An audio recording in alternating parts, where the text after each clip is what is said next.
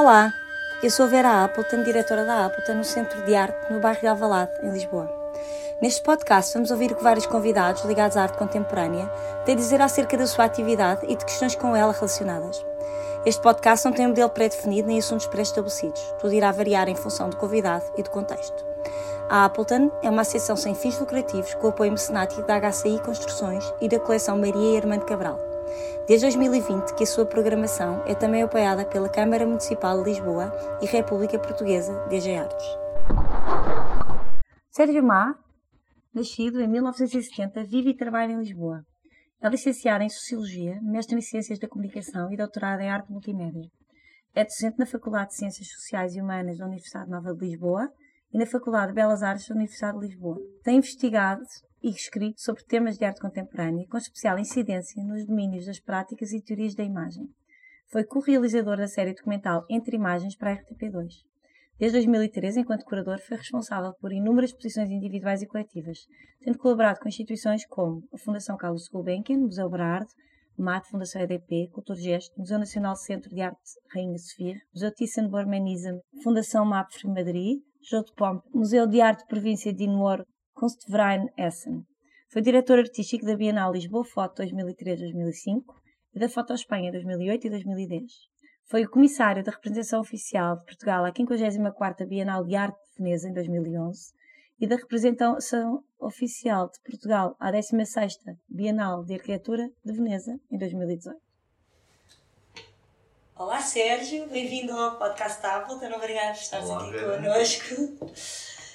A minha primeira pergunta: como entrou a palavra curadoria na tua vida? Tiraste sociologia, tal como outros curadores que conhecemos. Na altura não existia formação em curadoria, uma formação específica em curadoria. Achas que é importante esse lado académico, já que não é obrigatório, como vamos vendo, ou pelo contrário, achas mesmo melhor ter outra formação que abra horizontes? Porque a curadoria não é só organizar exposições, é ser produtor, pensador, é uma série de coisas. O que é que tu achas dessa, dessa questão? Eu acho que há muitas maneiras de ser curador e eu acho que há muitas vias para se chegar ao exercício da curadoria. Quer dizer, hoje em dia a, curadoria não é uma, lá, não é uma área académica, Sim. é uma atividade profissional que pode ter uh, muitas vocações e também depende de que tipo de uh, curadora quer ser. Sim. Uh, e que tipos existem? Podes começar a dizer que há curadores, a curadoria, digamos, deriva, por exemplo, da função do, do conservador, Sim. mas ao mesmo tempo, hoje em dia, eh, os curadores também estão envolvidos na produção, portanto, existem muitas formas de ser curador. Eu, eu vim parar à curadoria de uma forma muito uh, inesperada, é? porque eu, eu fiz a minha formação em Sociologia e depois fiz o mestrado em Ciências da Comunicação e porque nessa altura, quando era novo, fiz alguma fotografia, mas depois e depois fui para Londres e reparei que dei por mim a passar mais tempo na biblioteca do que, do que a fazer, não é? Sim. Portanto, percebi que na verdade não queria ser um practitioner, interessava mais a teoria. a teoria e portanto estava, eh, quando fui para a Nova, estava destinado a fazer uma carreira de investigador na área da imagem, da teoria da imagem e da Sim, sempre muito ligado à imagem. E, e, e, e, estava nesse percurso, já tinha concluído o, o mestrado e, portanto, ia começar o doutoramento. E na altura, em 2002, uma pessoa que eu conhecia mal, que era a Luísa Costa Dias, que era diretora do arquivo fotográfico da Câmara Municipal de Lisboa, abordou-me um dia eh, seguinte proposta, que era se eu aceitaria ser comissário de um novo evento, um grande evento que queriam fazer em Lisboa, eh, na área da imagem e da, e, da, fotografia, que foi a Lisboa Foto. E portanto ah, foi nessa altura. Lisboa Foto. Exatamente, foi nessa altura que comecei, imagina. Isso é 2003, não é? 2003. E portanto eu não tinha não, repara que a entrada foi eh, absolutamente chocante, porque, porque eu sou convidado em novembro, novembro sem nenhum tipo de experiência um, como curador, como curador em novembro, para organizar um evento para 14 espaços em Lisboa queria ter lugar em maio. E tu nem tinhas consciência, depois não, daquilo em que estavas a meter? Não, mas Graças a Deus! Eu, se não tinhas ido, se Não, foi uma experiência. Uh, a primeira coisa que eu, que eu. Uma condição que eu coloquei foi precisamente.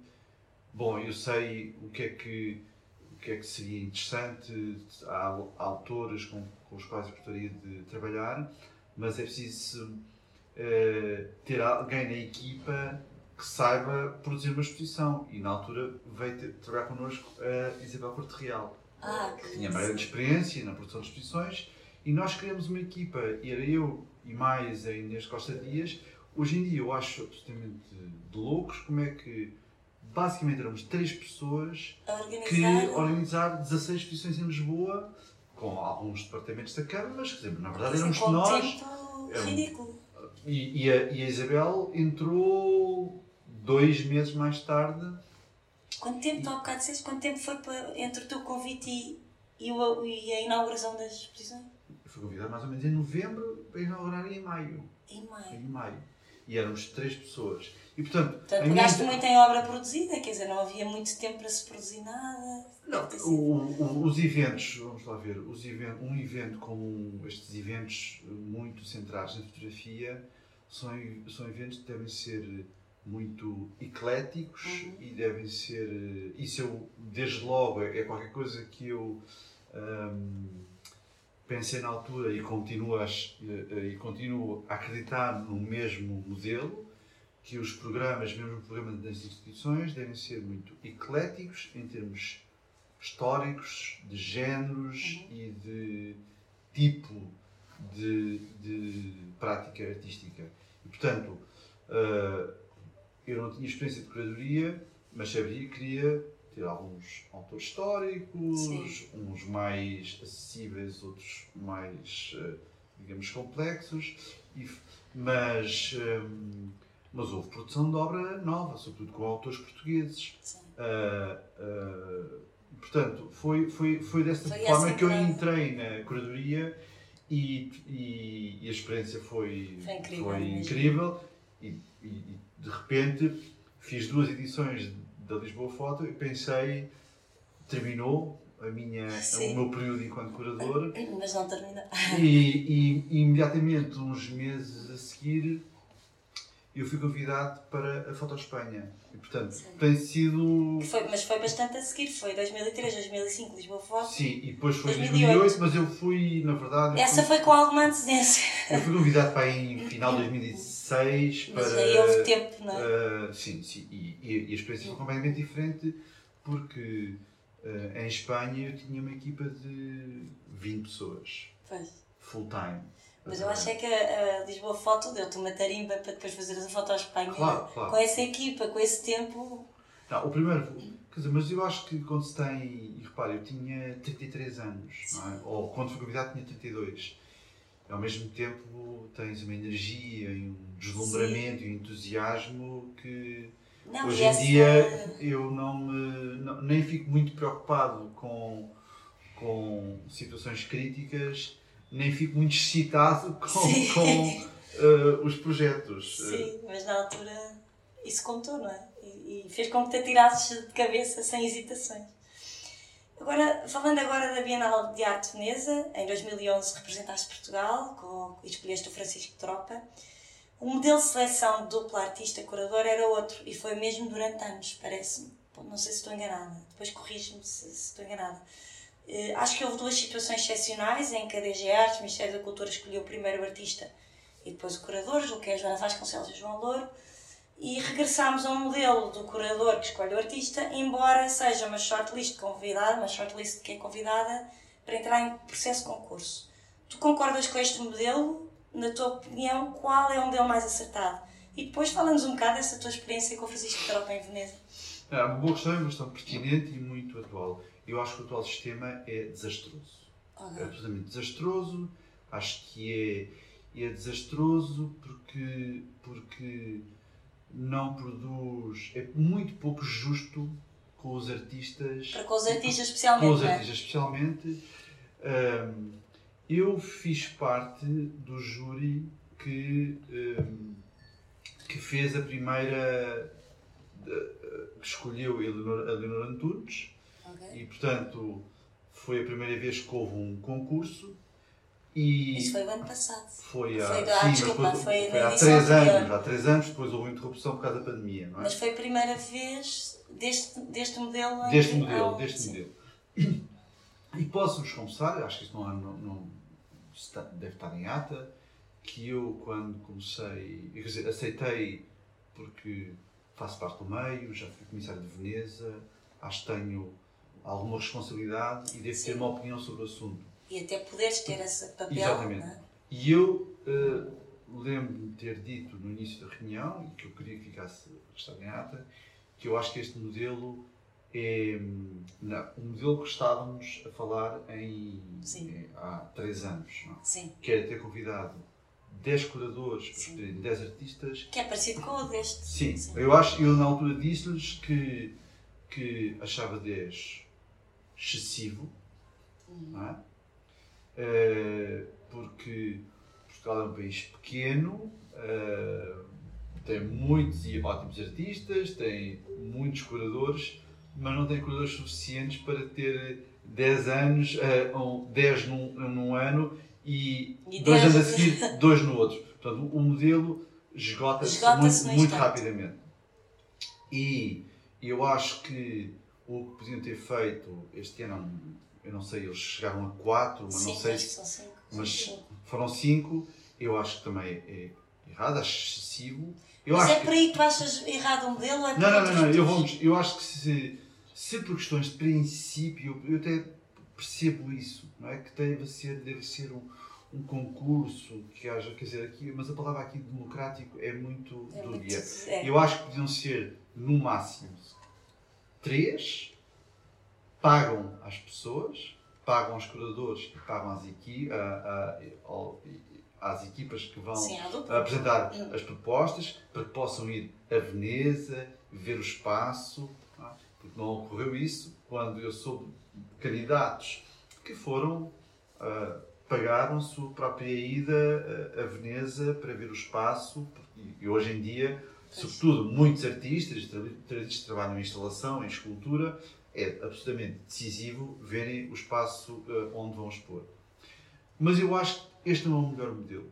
Eu acho que o melhor modelo é. O que não pode haver é aquilo que ocorreu durante muitos anos, que era o diretor da DGA, o diretor-geral das Sim. artes, Que escolhia ou um que escolhia diretamente, que escolhia diretamente ou um artista. Não é? Não, essa fase do artista também foi muito questionada, não é? De- quer dizer, eu recordo-me que o, o João Fernandes, quando eu escolhi o, o Tropa, ele disse meio, não sei, meio a brincar ou meio. pela primeira vez há um curador que escolhe o artista. Sim. Bom, não sei qual é que é o fundo de verdade disso, eu não, não, não tenho informações sobre os anos anteriores. Agora, e, e também acho que não, não é verdade o que o João. Fernandes disse. Eu sei, há vários Há casos. Há vários casos em que, em que. Não, conheço vários casos em que são os- o- a equipa técnica e o diretor-geral escolheu o artista Sim. e eh, conheço casos que, obviamente, foi O curador curador que escolheu. Eu acho que em Portugal devia era haver, com a Direção-Geral das Artes, devia nomear uma pequena comissão Sim. de pessoas que até têm experiência dizer, acima de qualquer suspeita, Sim. tiveram algum integrante eventualmente. in- é? integrando pessoas até que estiveram ligados a Veneza, portanto não têm.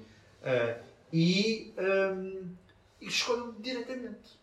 O artista disse tu? Escolhem diretamente o curador, O curador. o curador e até eventualmente o artista. Não me parece. eu A Acho ti que é indiferente a escolha ser o curador ou o artista. Isso já é uma. Acho que depende de caso. E sobretudo acho que em Portugal, eu acho. Mas isto é a minha opinião Sim, pessoal. eu, claro, eu claro. acho que só Estás exi- aqui a dar só a tua opinião. Eu acho que existem apenas, neste momento, 3 quartos artistas veneziáveis. Sim. Não é? E eu acho que devia nós ser sabemos leque. quais são, a questão Deviam é que ser- nós deviam todos sabemos leque. quais são. Deviam ser desse leque. é? Sim, sim.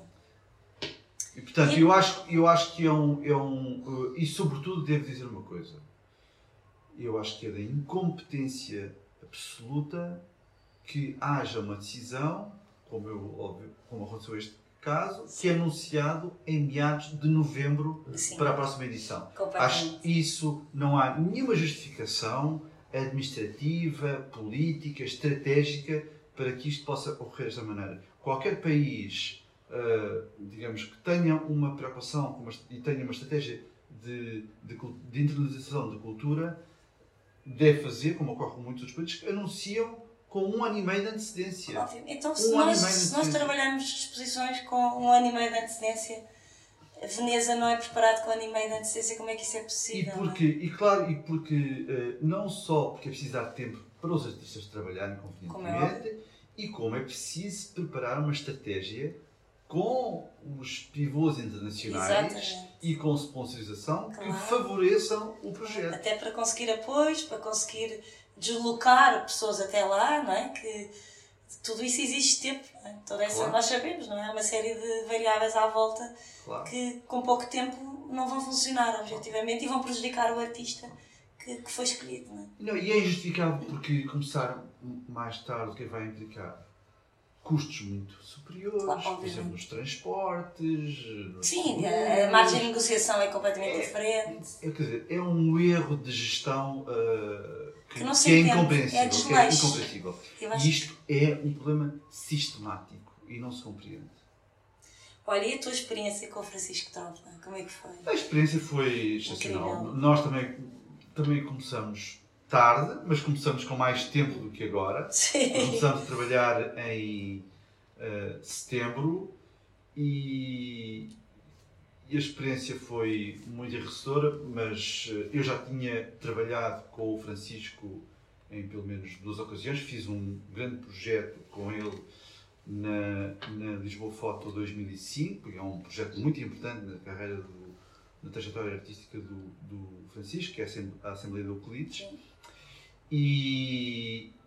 e o que é que posso dizer? A experiência, foi, a, experiência, a experiência foi maravilhosa porque uh, o Francisco, para além de ser um artista admirável, uh, é um artista muito honesto, muito claro, em que é, é, muito fácil trabalhar com o Francisco. Sim.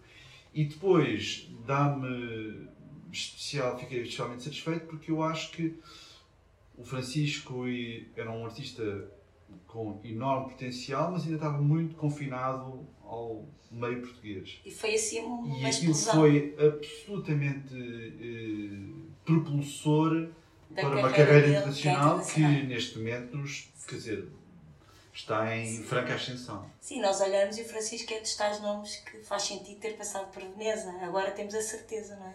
Claro, e eu, esse, essa confirmação de que foi uma escolha. E, e eu acho que teremos novidades uh, nos próximos meses de projeto, de, de, exposições em instituições internacionais de relevância uh, que vão, em que o, onde, onde o Francisco vai expor. Sim, sim, sim. Olha, e hum, em 2000, depois em 2018 juntaste ao Nuno Brandão para a Bienal de Arquitetura desta vez e vezes com um projeto que é Public Without Rhetoric, o qual resulta da apresentação de 12 obras construídas durante um período temporal de 10 anos, período através do qual é possível elaborar uma pequena história do mais recente obrado, edifício público da autoria portuguesa, cujo significado se insere na ideia de espaço livre, temática central da Bienal de Veneza 2018. Isto é uma citação que eu fiz. Eh, como é que foi esta, como é que nasceu esta ideia que eu achei tão interessante? Foi bem acolhida? Foi. Sim, bem. O, há aqui dois dados interessantes. Eu, Sim. desde por circunstâncias da vida, grande parte dos meus amigos são arquitetos. São arquitetos, grande parte.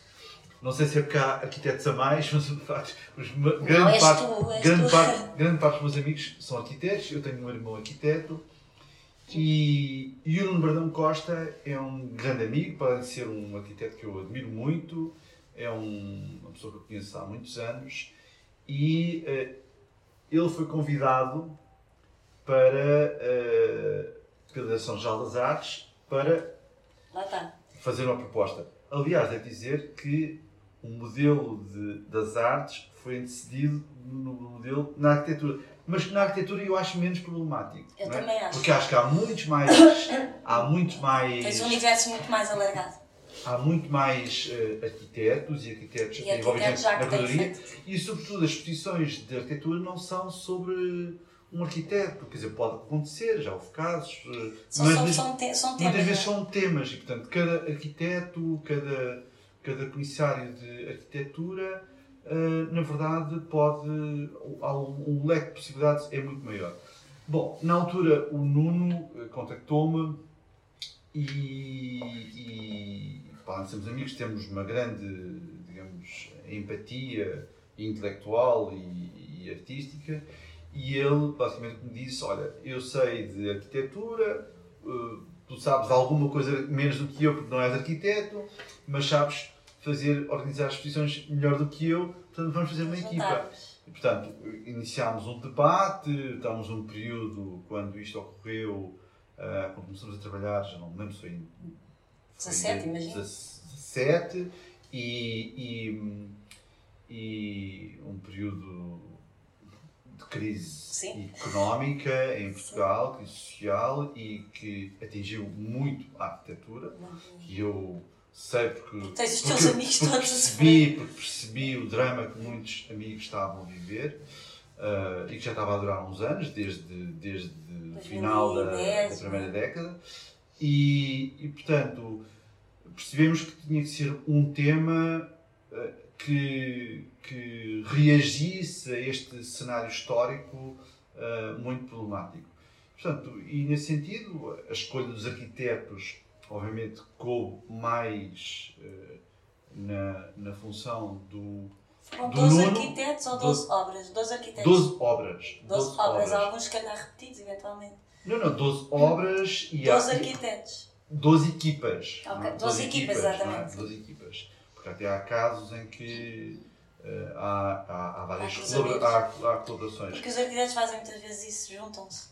E sobretudo, sobretudo, no caso eu percebo porque era uma forma de, de também de colocar uma questão num debate mais aberto em que Portugal, na sequência da crise, uh, as obras públicas, o investimento público na cidade, na, na, na, arquitetura, foram reduzidos a, a mínimos sim. históricos. Sim, é? sim. E, portanto, era muito importante, e num contexto europeu, é importante trazer de novo essa questão. Portanto, depois o meu trabalho foi muito em uh, tentar perceber como é que era a melhor forma de encontrar um dispositivo expositivo eficaz a partir uh, e como é que o fizeram?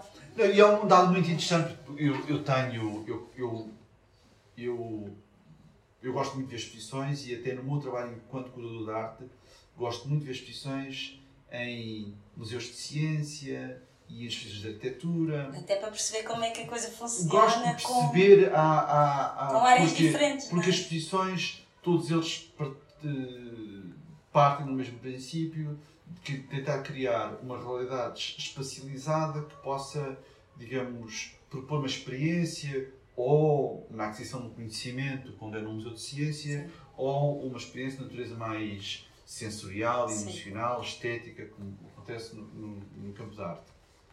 E, hum, curiosamente, há uma coisa que me, me tem surpreendido muito nos últimos anos, e de facto é um, para mim é um enigma, que é porque é que as exposições de arquitetura se tornaram tão arty. Sim. E, e não, não, normalmente nem sempre com bons resultados. Sim. Eu já, já fui a, a Bienais de Arquitetura de Veneza Sim. e nas exposições centrais eu fico, ficava sempre uh, intrigado qual é que era a necessidade dos arquitetos que estão a tentar mostrar arquitetura ou ideias de arquitetura a ver soluções expositivas tão arte, como se eles tivessem de se aproximar de uma lógica instalativa. Sim. Uh, e uma das coisas que eu disse ao Nuno foi: não vamos fazer uma montagem muito arte. É? Vamos, de facto, fazer uma exposição de arquitetura que tenha como uh, privilégio, uh, como, como grande objetivo, proporcionar um, um entendimento da arquitetura e destes projetos muito acima do que uma do que uma do que um, a construção de um cenário expositivo uh, muito elaborado. Portanto, fizemos isso. A exposição foi muito simples. Havia havia em cada caso nós definimos os, os, os critérios eram muito simples. Havia uma maquete e a maquete, bom, aí havia uns elementos mais arte, porque eram, cada uma tinha uma, Uma cor. maquete. cada uma tinha maquetes são verdadeiras esculturas. Claro, cada uma tinha uma cor e era feita com um material eh, também muito particular. Havia um desenho, Uhum. um desenho Só que, era, um. que havia, havia só um, portanto havia um painel que era proporcionado pelos, pelos, pelos ateliês e havia um conjunto e havia uma, uma seleção de imagens fotográficas Imagens e que eram no- com projetores de slides. Eu portanto, vi que- umas imagens de umas projeções de slide. Exatamente, que, que iam sobre uns painéis eh, e repara que esta solução também é pensada, estas soluções também decorrem de, de, de condições orçamentais. Portanto, Nós tínhamos um, fomos convidados também tarde, é? E, um e havia um orçamento era reduzido e portanto nós tentamos ver eh, com quem é, que, quem é que nos podia apoiar e na altura houve uma empresa do Norte, que é a Joff Bar, que trabalha com componentes metálicos e Sim. portanto ajudou-nos, eh, patrocinou eh, essa, a construção desses elementos, eh, desse, essas estruturas onde nós iríamos exibir os conteúdos da exposição. Pois é, e agora mais uma vez falamos, mas eu não quero repetir muito este assunto, mas realmente muitas bienais têm, têm acontecido com dignidade e, e de uma maneira eh, profissional porque os curadores e os artistas vão buscar apoios paralelos. Claro, claro, claro, claro. Isso não devia acontecer, não é? Mas nós estamos habituados a isso, o nosso meio é assim, não é? Nós trabalhamos num sistema. Mais ou menos, mais ou menos. Eu percebo o que estás a dizer. Eu acho que em Portugal eh, nós, e estranhamente, nos últimos anos a situação piorou. Que é o modelo de financiamento da arte é, é muito errático, não é claro e, e de facto não. E se não houvesse algumas instituições privadas É que, que possam ter, ter uma função complementar, a situação era desastrosa. É? Porque o Estado, por exemplo, não compra. Não é? E compra pouco. Sim. Por exemplo, aquele anúncio daquela coleção de, em que há 500 mil euros por ano, quer dizer, não são 500 mil euros. Porque, entretanto, os museus nacionais, o Museu do Chiado deixou de comprar. É preciso perceber Sim. exatamente o que é que o Estado antes destinava através dos museus para a aquisição de, de obras e o que é que entretanto agora está canalizado para esta verba. Portanto, aquele número é um número o- ilusório. não é? Mas, de qualquer forma, eu acho que o meio artístico em Portugal tem que encontrar soluções alternativas de financiamento Sim, sem dúvida. é? E eu acho que isso. E é, é óbvio que. Mas no caso de uma Bienal, choca-me um bocadinho, porque é uma representação oficial de Portugal, estás a o que eu digo? Concordo contigo, acho que o sistema artístico, e eu sou completamente defensora dos apoios privados e de uma lei de mecenato que incentive esses apoios de uma maneira cada vez mais consistente, mas tratando-se de uma Bienal, uma apresentação portuguesa, faz-me um bocadinho mais confusão, como tem acontecido, e nós sabemos, vários artistas que, que nos contam, realmente, se não fossem buscar apoios privados, tinha sido, como tu dizes, uma, uma, tragédia, não é? Sim. E estão a representar Portugal, percebes? Claro, claro. Eu é o acho Estado isso. português que os convida.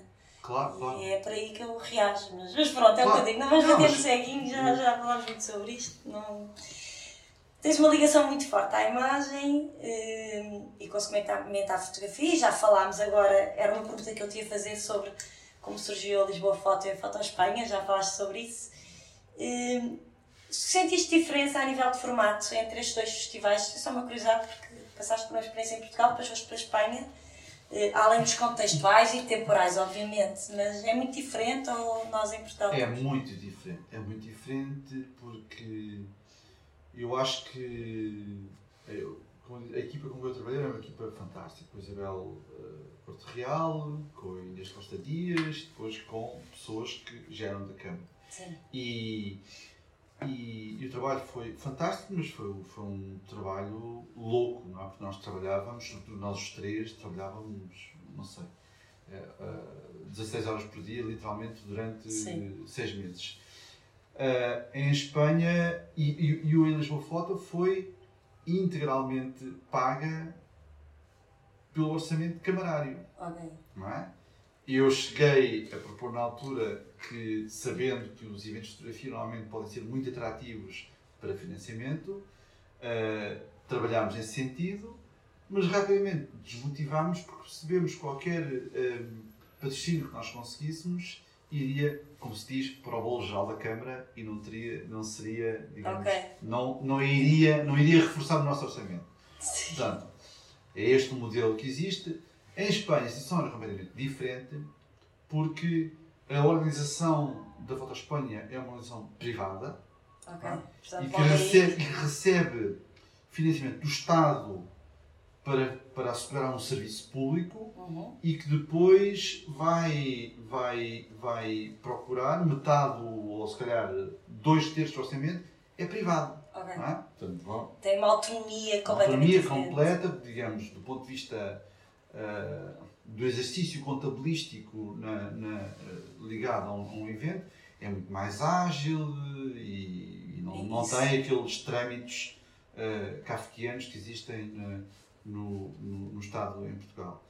E, e outra coisa, dizer, em Espanha, é um, Madrid é uma cidade maior, com, É uma escala com uma escola diferente. completamente diferente, e sobretudo tem uma coisa que em Portugal começa a ter um pouco, mas ainda é muito diminuto. Há turismo cultural. Sim. Não é? Ok. E eu.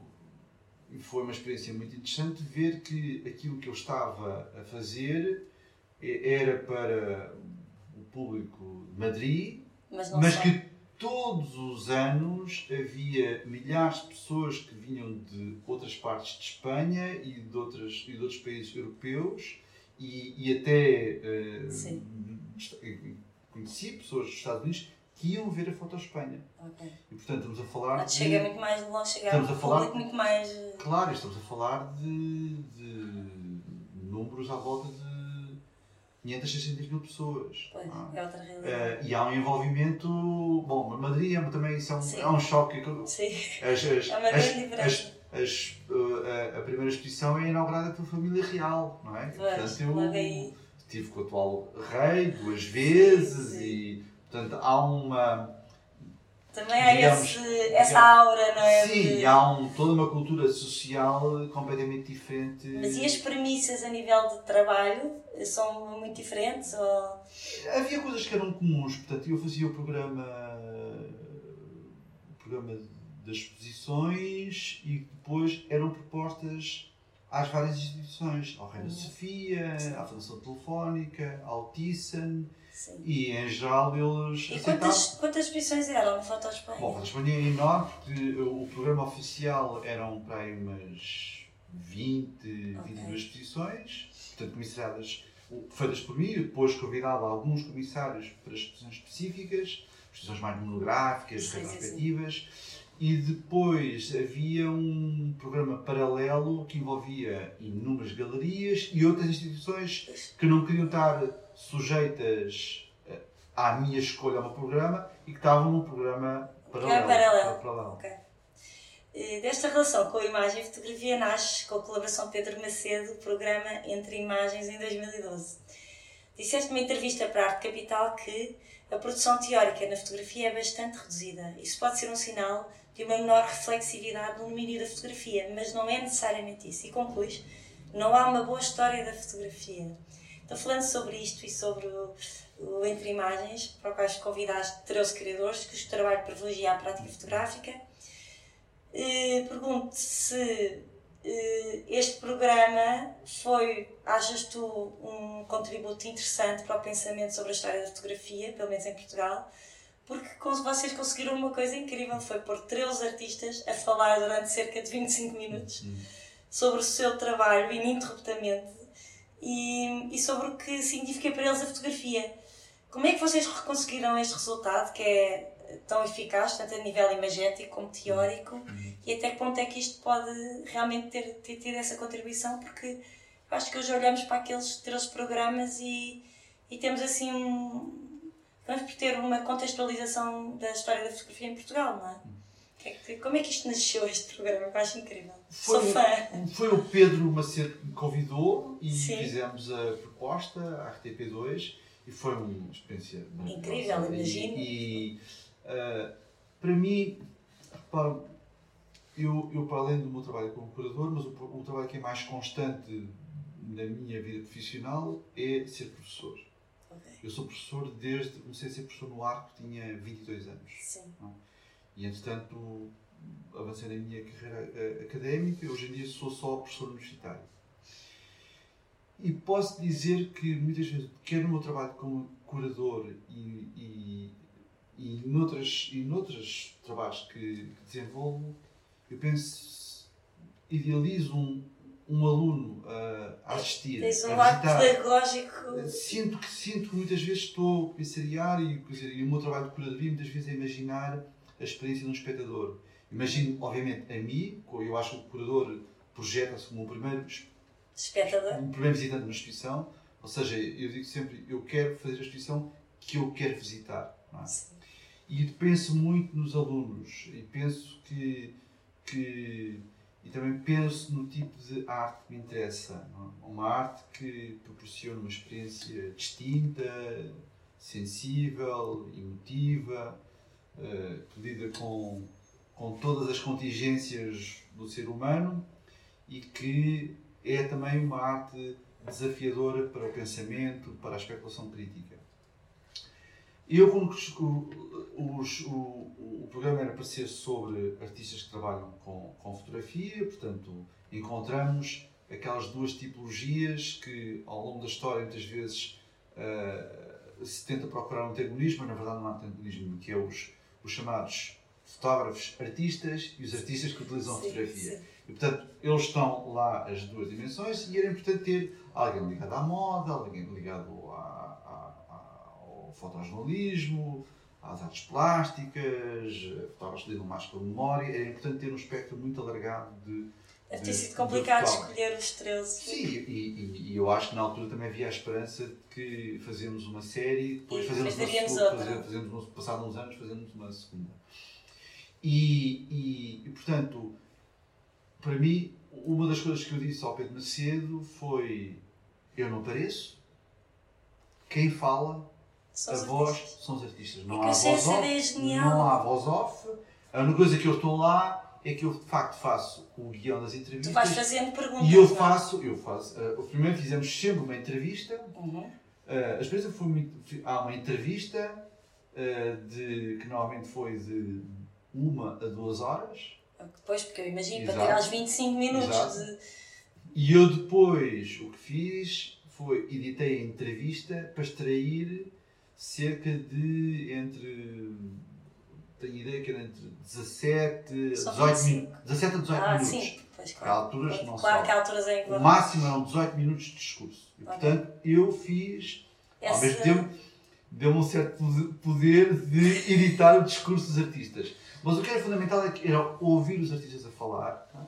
É que isso é tão, tão bom. e, e, e depois, ou seja, a entrevista, a edição da entrevista faz o guião. E depois nós fomos colocando as imagens que vão acompanhando as Não, porque é muito interessante, porque há coisas que estão a acontecer naquele momento, nós percebemos, não é? Que ou foram registadas por acaso, não sei se foram registadas para o programa ou não, por exemplo, o António Júlio Duarte, Sim. que é filmado a fazer a série dos, do, do- das caminhonetas de lixo, Sim, sim, sim, sim. e, e de repente vocês já mostram o resultado, e, Sim, então nós ficamos ali com uma questão de, de dúvida temporal, não é? Ver Claro. como é que isto correu. Claro. Aquilo eram filmagens já existiam ou foram fil- foi Não, não, não, programa? filmar tudo, Tudo. uh, novo, uh, não havia imagens aqui. Eu acho Que é eu acho- super interessante depois ver o resultado. Nós vimos quase logo Sim, o sim, resultado que vocês estão. Não, Eu pensei que, sobretudo, a edição que eu fiz foi pensar: vamos pôr os, os artistas. Não vai haver um curador a explicar o que é que é o trabalho do artista, não. Eles estão a falar sobre o processo, o é. processo criativo. Eles não estão a explicar o trabalho. Eles Não, estão a falar sobre falar o mais processo sobre o criativo, processo. como as coisas. Aquilo normalmente motiva um artista. Porque é que eles fazem aquilo- certas coisas. como é que eles fazem certas coisas E, e depois o resultado eu acho que foi magnífico e surpreendeu muito. E o mundo da televisão, de facto, é um mundo à parte. Sim. Porque eu nunca fui interpelado na rua para me dizerem que gostei muito da sua exposição. Mas fui várias vezes interpelado na rua e em bibliotecas. Estamos a adorar o, O Entre Imagens. Mas inúmeras pessoas. E tu não aparecias nada. E eu não parecia. É só o teu nome. Eu, antes da pandemia, e tinha por hábito ir, pelo menos, quando dou aulas nova, pelo menos o dia que dava aulas nova, passava o, estava sempre na biblioteca da Gulbenkian. E eu fiquei surpreendido por várias pessoas que eu não conhecia vinham ter comigo. Olha, só queria felicitá-lo pelo, pelo Entre Imagens. E, e, O e depois, outra, não é? depois outra coisa fantástica foi dei-me conta que imensos professores em universidades, em escolas de arte, mostram Entre Imagens. Sim, sim. Imensos mostram. Porque é o que eu digo, contribui se calhar para, um, para a construção desta história que tu Sim, dizes sim. que ainda está mal contada Sim, sim, sim. não é? Precisa assim de um. É Claro, quer dizer, não. Acaba Neste, no caso da história, essa entrevista na Arte Capital, uh, uh, uh, É outra a, questão, a, questão, a questão da, da- da teoria da fotografia, há uma explicação para isso. É que no campo da filosofia, no campo das teorias da imagem, há uma certa dificuldade em lidar com, com a questão da fotografia. Porquê? Porque é uma coisa muito mundana. Sim, é? sim. Enquanto que no cinema há uma indústria específica do cinema. É? Na fotografia, a fotografia fazem os artistas, fazem os fotógrafos e, faz- fazemos todos fazemos nós. todos nós, Todos nós. sim. Portanto, essa mundanidade da fotografia torna muito difícil de a isolar como um objeto reflexivo. É? Há casos em que isso consegue, mas todos os grandes livros de, de, de teoria da fotografia são muito erráticos. Não é? Sei lá, o livro, o maravilhoso livro A Câmara Clara do, do Roland Barthes. É o livro mais espontâneo dos livros do, do, do, do Roland Barthes, não é? Porque o objeto é um objeto que, ao mesmo tempo, estamos a querer dizer uma coisa sobre a fotografia e podíamos dizer outra, porque existem outras formas de utilização. Portanto, essa transversalidade da fotografia torna um, objeto teórico complexo. é? E depois, eu, não sei, eu já não me recordo dessa entrevista à Capital, o que eh, eventualmente, não sei se está relacionado com o facto, por exemplo, em Portugal só existe uma história da fotografia. Sim. E é uma história da fotografia do qual eu tenho uma visão muito crítica. Mas, de qualquer forma, é um, é um problema quando um país tem apenas uma história sobre uma coisa, não é? Sim, é sim. muito limitador. Sim, claro. Agora mudando completamente de assunto, eh, foste convidado pelo Julião Sarmento para ser principal curador do, do seu futuro museu, na altura, que iria acolher a coleção dele e eventualmente agora parte da sua obra. Com o desaparecimento do artista tudo muda ou faz sentido que te mantenhas fiel ao, ao projeto inicial, ao que tinha sido pensado com o Julião? Uh, sim, continua a fazer sentido. É óbvio que, como podes calcular, para mim é um choque. E é um assunto difícil, eu É um desaparecimento do Julião, porque o Julião, quando me convidou e faz precisamente. Está por dias, já não lembro qual é que foi o dia, mas foi por agora. Faz 5 anos que ele me convidou. Cinco anos já. Cinco Foi. anos. Uh, ou antes, ele convidou, ele disse-me que Tinha essa queria, queria me propor o meu nome para uh, ser diretor. E, portanto, que tinha estabelecido um acordo com a Câmara para colocar a sua coleção em depósito, um, um novo espaço. centro de arte que deveria uh, surgir e que uh, ele fez apenas, uh, fez, exigiu que fosse eu o diretor. Repara que eu conhecia o Julião, eu conhecia muito mal, quer dizer, conhecia o Julião por volta de final de quer dizer, 2009, 2010, conhecia-o mal, com uma relação cordial. um, Portanto, ficaste surpreendido ao mesmo e tempo depois, com, e depois com o ele, convite. e depois ele convidou-me, eu escrevi dois textos sobre ele. é? Tínhamos uma relação de alguma amizade, mas eu não era próximo de Julião. Sim. E, portanto, ele propôs e fiquei surpreendido e agradado, e agradou-me muito o projeto. E nos últimos anos eh, tivemos uma relação de muita, mais muita proximidade e que ia muito para além, ficamos muito amigos, passavam-se dias em que não falávamos do projeto e, e falávamos quase todos os dias. Tínhamos uma relação de grande, de grande proximidade. Um, repara quando.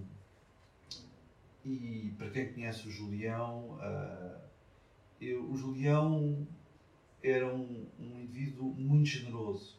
E muito generoso também no sentido em que, quando convidava alguém, um, ele nunca. Ele confiava nas pessoas. Ele entregava. Ele entregava, literalmente. E ele, o que me disse foi: Sérgio, quer que tu sejas diretor, e pronto, e fica claro que eu não tenho mais nada a ver com o assunto. Não é? Tu vais fazer o teu programa, eh, eu não vou interferir rigorosamente em nada. É? E era verdade, porque eu sei, eu cheguei a conhecer depois de uma exposição do Julião, ele nunca fez isso. Se eu confiava no curador. Eu sei. Nós também é, trabalhámos com ele. Ele nunca faria nenhuma interferência, podia eventualmente lançar uma questão, mas ele era uh, muito. Eu acho que era uma prova de grande generosidade, porque era um artista com grande conhecimento e que e que também era um ótimo curador, não é? ele já foi, foi muitas vezes curador. Era Só eu aqui na volta no Julião foi artista, foi curador, foi colecionador, foi tudo. Portanto, eu conheço as facetas todas do Julião. E ele, e ele nisso foi. E eu, aos poucos, quando fui conversando com ele, eu próprio fui dando a minha visão. Não é? No início. Uh, andava tudo muito em torno da coleção. E eu disse-lhe: eu acho que isso é um erro ah, ok. E eu acho que a coleção é uma das partes. Julião, pensa na Fundação Tápias, não é? É uma coisa sobre a tua coleção, mas é uma coisa. e não é só sobre a tua coleção. Sim. É de diálogos com outras coleções. Uh, e tem que haver uma, uma diversidade muito maior. O que vai se manter, o que nós nos vamos manter fiel é ao teu espírito, ao teu espírito enquanto artista e da tua Sim. coleção, sempre foste uma pessoa eclética, foste uma. E eu disse há pouco tempo, não há. Os, os artistas em geral não são ecléticos. Pois não. São muito. estreitam um é caminho verdade, e é seguem. O Julião era muito eclético, era bastante não é? E alguns artistas são assim. E portanto, nós queremos manter essa, esse, espírito. Essa, esse espírito aventureiro e o, o Julião, para além da carreira que teve, estava sempre muito interessado e curioso, conhecer novos artistas. E jovens artistas. Jovens é? artistas. Ele próprio me falou de inúmeros jovens artistas que eu não conhecia. Ele, foi ele, ele estava de olho neles. Eu sinto que ele, então, sempre, nos últimos sempre, tempos, sempre. estava muito atento aos, aos, mais jovens, não é? Sempre, estava, estava interessadíssimo. Portanto, o projeto foi. Eh, eu acho que o, as ideias que eu, que eu troquei com o Julião mantêm-se absolutamente pertinentes para, para este, este, para este centro, centro de arte vai seguir. Isso é bom, é bom saber que, que conseguirás manter. Bom, mas de qualquer forma estamos agora num período de alguma, digamos, eh, estamos num limbo, não é? Houve Sim. uma mudança política Sim. e estamos à espera do que... Mas o museu, a parte da arquitetura, está completamente definida, não é? Com, os, com sim, sim, está, está, está, em obras. Está Já em está em obras. Está em obras, está em obras. Sim, sim, sim.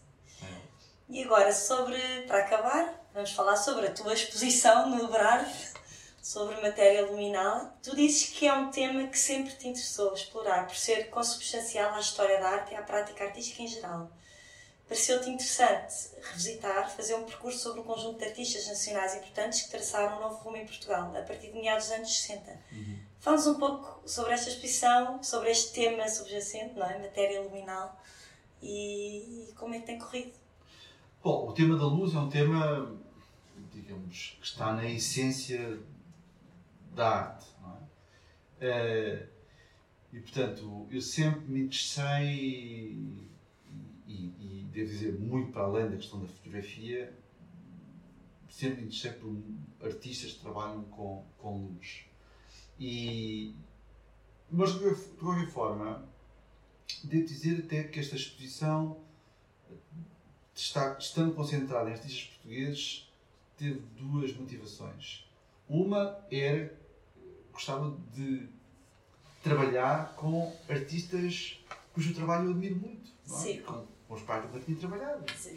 Com, nunca tinha trabalhado com o Jorge Martins, Sim. nunca tinha trabalhado com, com obras do Fernando Calhau. Portanto, e são obras que eu gosto muito e eu muitas vezes, e muitas vezes no meu trabalho, eu, de curadoria, parto assim: olha, está a ser fazer uma exposição a partir desta obra, desta característica na obra deste, uh, deste artista. E por outro lado, e aqui isto já tem uma, alguma motivação crítica, interessava fazer uma exposição sobre ótima arte portuguesa que eu não compreendo porque é que não é mostrada com maior frequência pelos museus em Portugal. Sim. Foste é? buscar coisas a acervos e... e, e artistas que têm obras Foste resgatar obras sim, não, mas quer dizer, onde é que nós hoje em dia vemos uh, uma exposição histórica não da arte portuguesa? Não, não é? Acontece pontualmente. Sim. Não é? Portanto, também me interessava fazer então, esse, então fazer vou fazer uma exposição que eu gostaria de visitar sobre algo muito tudo, bom. Tudo algo, posto do papel do público, não é? Algo de muito interessante sobre. E, e, e, e, sobretudo, eu acho que é o papel do curador criar formas de frequentar a história da arte uhum. por caminhos diferentes. É? Isso também é o teu lado de professor, também. Sim, e a luz aqui, repara que no período, das, no, no período das segundas vanguardas do século XX, a luz foi, um, foi uma questão muito importante. Sim. Não é? Sim, claro. Uh, ou seja, está envolvido com os artistas que começaram um, a trabalhar mais com a arquitetura. É, um, é uma matéria muito importante nos processos de desmaterialização da arte. No Bruce Nauman, Sim. no James Turrell, Sim. no Doug Wheeler, artistas que querem fazer pintura e escultura mas de uma forma imaterial. É? Sim, sim. E, portanto, a, a, a ideia de usar eh, tecnologia e depois também me interessava nos últimos, nas últimas décadas tem havido muitas exposições sobre o tema da luz, inclusive há, uns, há, um, há mais de 10 anos no, no, no CCB, na altura do, do Centro de Exposições do, do CCB, houve a exposição que veio do Whitney que era o Into the Light. Uhum. Mas todas as exposições estão centradas na luz artificial, na luz de dispositivos. Da Flávia, né? Exatamente. De, e eu interessava. A tua luz é outra, não é? Eu me estava a mostrar, quer dizer, que estes dispositivos são importantes e isso está na exposição, mas que existem conexões e linhagens históricas uhum. que vão, digamos, se quiseres, aos fundamentos da arte, não é? Sim quando nós mostramos, quando vemos, por exemplo, uma artista, os acrílicos da, da, da Luz Castro, não é? Tem a ver com a sombra, não é? Quer dizer, ela usa, uh, é um, um exemplo de uma artista que usa um novo material, o acrílico, que é um material industrial, claro. banal, Sim, não destinado para a prática artística, é? e que o utiliza para recuperar esse exercício sobre as sombras Sim. está na origem da arte, claro. é? a famosa história do Plínio de, do contorno do amante que vai para a guerra. E, portanto, existem conexões a histórias muito antigas. Aí, mais uma vez, se quiseres, sou eu a tentar dizer uh, aos alunos Sim. a arte contemporânea não se baseia nos últimos 5 minutos. Não é? Baseia-se, é uma história muito longa e é uma história que, que vai ao princípio que, que fez com que alguém começasse a exercitar experiências Sim. estéticas, Sim. começasse a desenhar e que, e que depois fez surgir este meio que é o da arte. Exatamente. Ok, Sérgio, olha, obrigada. Obrigada por estado aqui. Foi um prazer. Foi um prazer, obrigada.